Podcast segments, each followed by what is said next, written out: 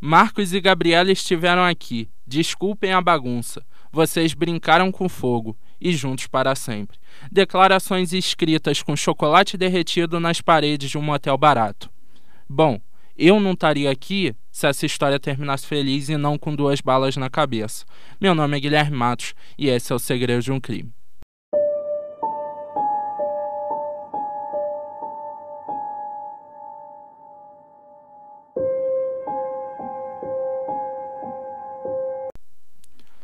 Bom, voltamos para 2006. Tudo começa com Gabriela Moratti, uma menina de 13 anos, classe média, cidadã de Porto Alegre. Vivia com os pais e era considerada pelos amigos, pelos professores, uma menina extrovertida. Ela era bem conhecida por ser uma boa jogadora de vôlei na escola e era amiga de todo mundo aquela clássica história, a menina, uma pessoa, uma boa aluna, se dava bem com todo mundo, tirava boas notas, aquela clássica, né? Bom, Gabi, assim como eu, assim como boa parte de vocês, meus ouvintes, ela era apaixonada por música, então Gabi acaba decidindo começar a tocar um instrumento. E o instrumento que a Gabi escolhe é o piano. Seus pais então contratam o professor Marcos Marones, que ensinava piano.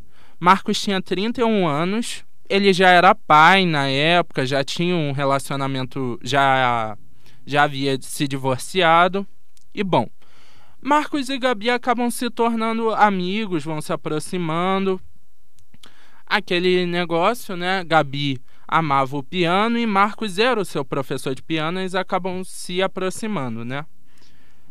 Bom, o que acontece é que Gabi se apaixona por Marcos e eles acabam ali nutrindo um amor proibido, né?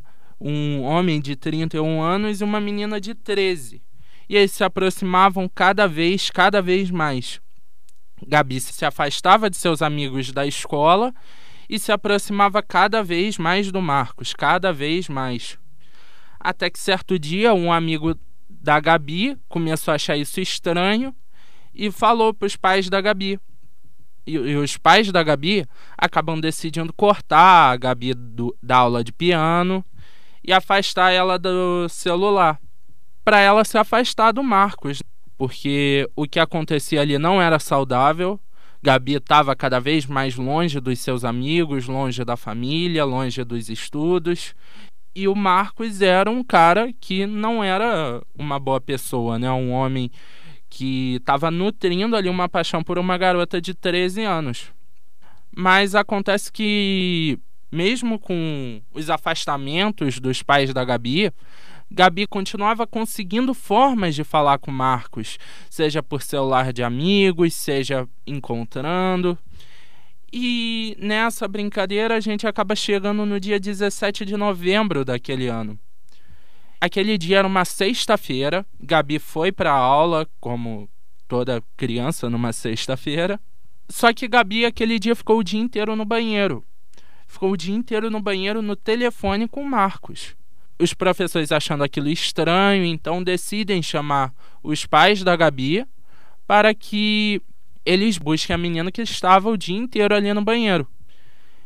Então, acontece que logo quando Gabi está saindo da escola, Gabi encontra uma de suas amigas, a abraça forte e se despede dela, né? E nos dias de hoje a gente sabe o que esse tipo de situação leva, mas naquela época, naquela época isso não era parte da cultura dos adolescentes ter que cuidar disso, ter que se preocupar com situações como essa, né?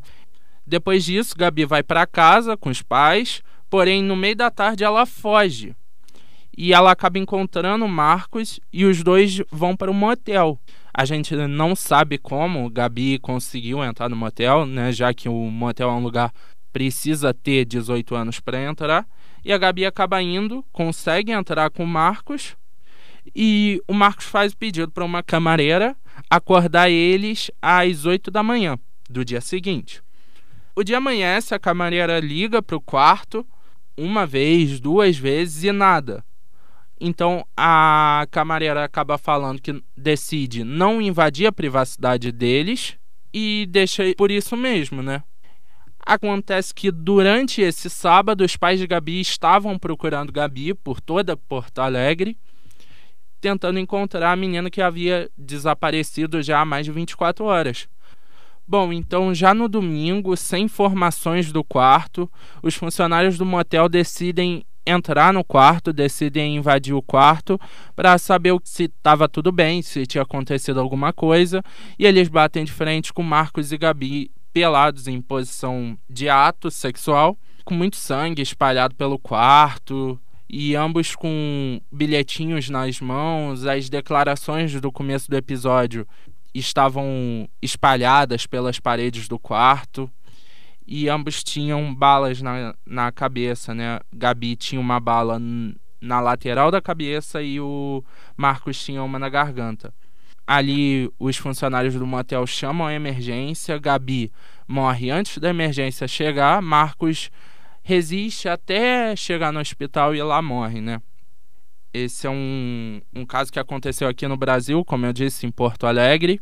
Na época, aquilo levantou muita discussão sobre relação entre, entre professores e alunos e uma doutora até chegou a discutir isso em, na televisão, né? A doutora Viviane Campana, psicóloga, ela diz que nessa fase os modelos deixam de seus pais e passam a ser outras figuras mais velhas. Na fantasia do jovem, esses ídolos são símbolos de experiência e segurança. Fecha aspas. O que importa nesse tipo de situação é o adulto não participar de forma como Marcos participou nessa situação, né? O adulto ele tem que tomar ali a parte da responsabilidade e não num caso como esse. Bom, esse foi mais um episódio de Segredos de um Crime, mais um caso. Agora a gente está gravando aqui dentro da Estácio de Petrópolis, dentro do estúdio de rádio. Estou aqui com o Rodrigo e a gente vai continuar aqui com Segredos de um Crime, voltar com esses episódios semanais, muita história, muita coisa aconteceu em casos antigos, como Madeline McCann, ou envolvimentos como ou situações como as recentes nas tragédias nos Estados Unidos e aqui no Brasil, no Rio. Vamos continuar trazendo aqui cada história, cada caso que vocês quiserem ouvir, toda semana. E é isso.